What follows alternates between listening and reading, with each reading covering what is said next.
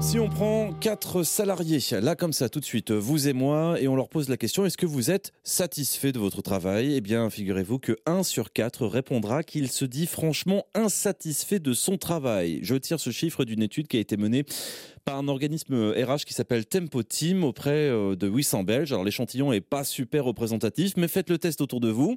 On a tous eu un moment ou un autre un copain, un parent, un frère, une sœur qui a dit mon travail me gonfle. Pourtant, comprendre les employés, c'est un peu le béaba de l'entreprise, car ce n'est un secret pour personne. Un employé qui va bien, c'est une entreprise qui va bien. Inaugurons donc encore une fois notre rendez-vous spécial RH en compagnie de notre nouvel invité, Fabrice Desané. Bonjour à vous. Oui, bonjour. Bienvenue sur nos ondes. Vous êtes managing partner chez Analytics for HR. Euh, vous avez souhaité justement parler de cette thématique, comprendre les employés, mais en fait, euh, j'ai l'impression qu'on enfonce, on enfonce un peu une porte ouverte en disant que comprendre les employés permet à l'entreprise de mieux marcher, non? Oui, euh, tout à fait. Euh, maintenant, vous avez cité des, études qui portent sur le, degré d'engagement ou de satisfaction des, salariés, des employés par rapport à leur entreprise. Mais il y a aussi des études qui euh, font établissent un lien et qui montrent que les, les RH généralement sont déconnectés de leurs employés. C'est-à-dire qu'ils ont des difficultés à comprendre les attentes des employés, où ils en sont, quels sont leurs niveaux de, motivation. Donc c'est un vrai challenge pour les départements RH de bien comprendre les, membres de leur organisation. Qu'est-ce qui explique euh, qu'on puisse avoir des, euh, gens qui gèrent les ressources humaines, hein, dont c'est le boulot d'ailleurs, euh, qui sont déconnectés donc bah, des salariés alors ça, c'est une, bonne, euh, c'est une excellente question. Alors je pense qu'il y a les métiers euh, traditionnels des, ressources humaines qui consistent à gérer, je toute la dimension euh, transactionnelle, contractuelle, les contrats, la paye, le, payroll, etc. Je dirais qu'il y, a une mission clé qui est peut-être de, plus en plus externalisée. mais effectivement, l'autre l'autre point qui est, à mon sens, une dimension clé de la fonction RH, c'est de comprendre euh, les, employés. Euh, alors, plus l'entreprise grandit, plus ça devient compliqué effectivement d'avoir un contact personnel et régulier avec euh, chacun des employés. Même si on fait son tour à la machine à café, ce, ce, n'est pas un échantillon représentatif. Donc, il y a d'autres outils qui ont été, qui ont été développés. Euh, mais par exemple, ce qu'on appelle les enquêtes de, satisfaction, hein, qui permettent à un moment donné de, sonder les employés. Le problème, c'est que ces enquêtes de satisfaction, elles se font une fois par an, une fois tous les deux ans, et donc ce n'est pas nécessairement une information qui est très à jour. L'autre chose aussi, c'est que l'entreprise est un milieu euh, dans certains cas, qui peut évoluer très très très vite. Donc ça veut dire qu'il peut y avoir des nouvelles personnes qui rentrent, des personnes qui évoluent, des métiers qui évoluent. Et donc, c'est compliqué pour euh, les départements RH, je pense, de garder le, contact avec euh, euh, les membres de l'organisation. Possiblement, le turnover est important, ou alors les mutations au sein de l'entreprise sont tellement rapides qu'il est effectivement compliqué pour le RH de garder, de garder contact. Mais il y a un lien, je retiens, entre entre la taille de l'entreprise et le fait que le RH a de plus en plus de mal à suivre ses salariés. Ah oui, tout à fait. Enfin, c'est, en guillemets, c'est, mathématique. Plus l'entreprise est grande, plus il est compliqué déjà de, d'avoir ce, ce, contact, je dirais, continu, régulier avec chacun de ses collaborateurs. Si vous avez une petite équipe euh, euh, d'une dizaine de personnes, ben, c'est, tout à fait possible de leur dire bonjour tous les matins, de savoir comment ça se passe. Ben, quand on est à 100 personnes, 200 personnes, 300 personnes, 500 personnes, 1000 personnes, ça hmm. devient de plus en plus compliqué. Alors, peut-être posons la question donc pour les grandes entreprises qui vont gérer énormément de salariés avec énormément d'aspects techniques. Comment on procède euh, dans le monde des RH pour pouvoir euh, garder, euh, alors je vais pas dire un œil sur tout le monde, peut-être un œil bienveillant. Est-ce que ça passe par le développement donc du département RH avec plus de personnes pour suivre plus de salariés, ou est-ce que ça passe par d'autres moyens? Alors, ben, évidemment, donc, euh, vous avez cité l'entreprise pour laquelle je travaille, qui est Analytics for HR. En fait, c'est une spin-off euh, de l'Université de Liège et de l'Université catholique de, Louvain. Et en fait, cette spin-off s'inscrit dans un champ qui est relativement émergent, en tout cas dans le champ RH, ce qu'on appelle l'analytique RH ou le HR Analytics en anglais et qui euh, le, propos c'est de dire c'est d'utiliser des données qui sont soit des données qui sont existantes qui existent déjà au sein de l'entreprise soit des données qui sont collectées de manière beaucoup plus régulière et d'utiliser ces données ben, pour mieux comprendre ce qui se passe dans l'entreprise et surtout pour prendre des décisions qui sont meilleures, moins, moins biaisées, qui sont davantage basées sur des, euh, sur des faits.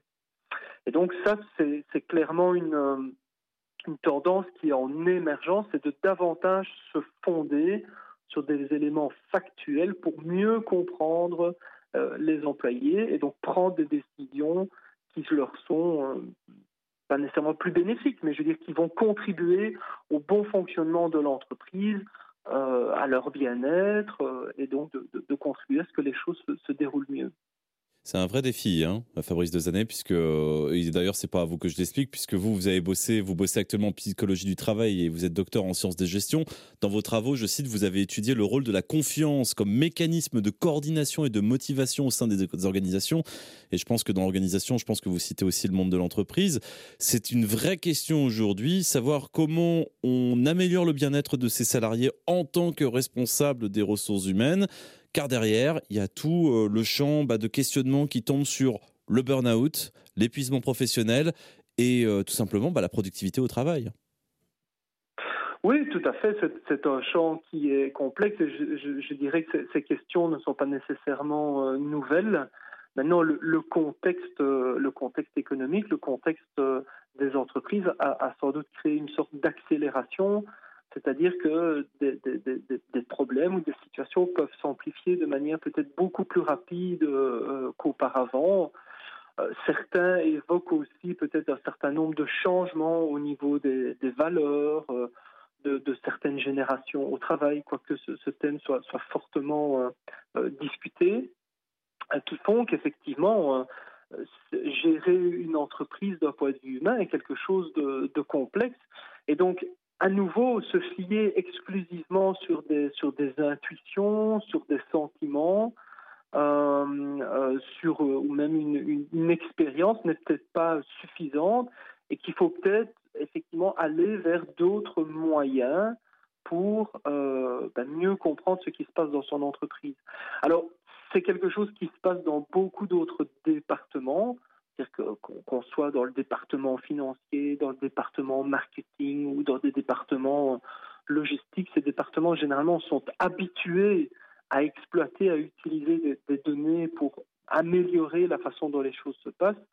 Clairement, dans le domaine euh, euh, des ressources humaines, c'est pas du tout une pratique qui est, euh, qui est habituelle. et donc là, clairement, il y, a, des opportunités en matière de, développement pour les départements RH. Euh, Dernière question pour vous, Fabrice Dezanet, et je le prends plutôt du point de vue des, employés, des salariés, vu qu'on est tous, euh, ou à très rares exceptions, passés par le domaine du salariat une fois dans sa vie, peut-être. Euh, on va dire aussi quand même que dans les entreprises, de manière générale, les ressources humaines peuvent avoir mauvaise réputation. D'ailleurs, il y a une blague euh, très très courante qui se fait parfois dans les employés. Oula, toi, tu n'as plus qu'à aller chercher ton C4, ton certificat de chômage, ou encore euh, on être louche comme un RH. Je pense que si que les RH ont peut-être un besoin d'améliorer euh, leur image et de comprendre que lorsqu'on est dans une grande entreprise, on peut aller voir son responsable des ressources humaines pour parler de sa situation et non attendre qu'une situation empire. Oui, clairement. Alors là, vous, faites euh, écho à ce que je disais tout au début. Donc, certaines études tentent à montrer le, fait que les RH sont déconnectés euh, des, employés. Euh, D'autres études tentent à montrer qu'il y a une certaine insatisfaction des, employés par rapport euh, au service, si je peux dire comme ça, que les RH délivrent. Et donc, il peut avoir effectivement une, mauvaise réputation des, ressources humaines.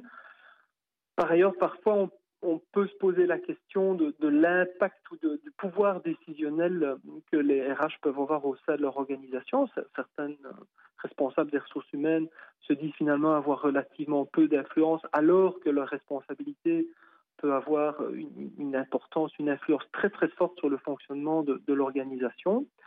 Mais effectivement, ce, serait dommage que les RH soient, cantonnés dans des, euh, tâches euh, euh, comme le bêtement administrative. De gestion de crise, mais effectivement avoir une démarche qui serait beaucoup plus proactive, beaucoup plus au bénéfice des employés serait effectivement, je pense, une, meilleure chose. Fabrice Dezané, un grand merci à vous et puis euh, ravi de vous avoir croisé sur les ondes de RCF. Vous revenez quand vous voulez, évidemment, hein, pour parler travail et ressources humaines sur nos ondes. Un grand merci. Merci à vous.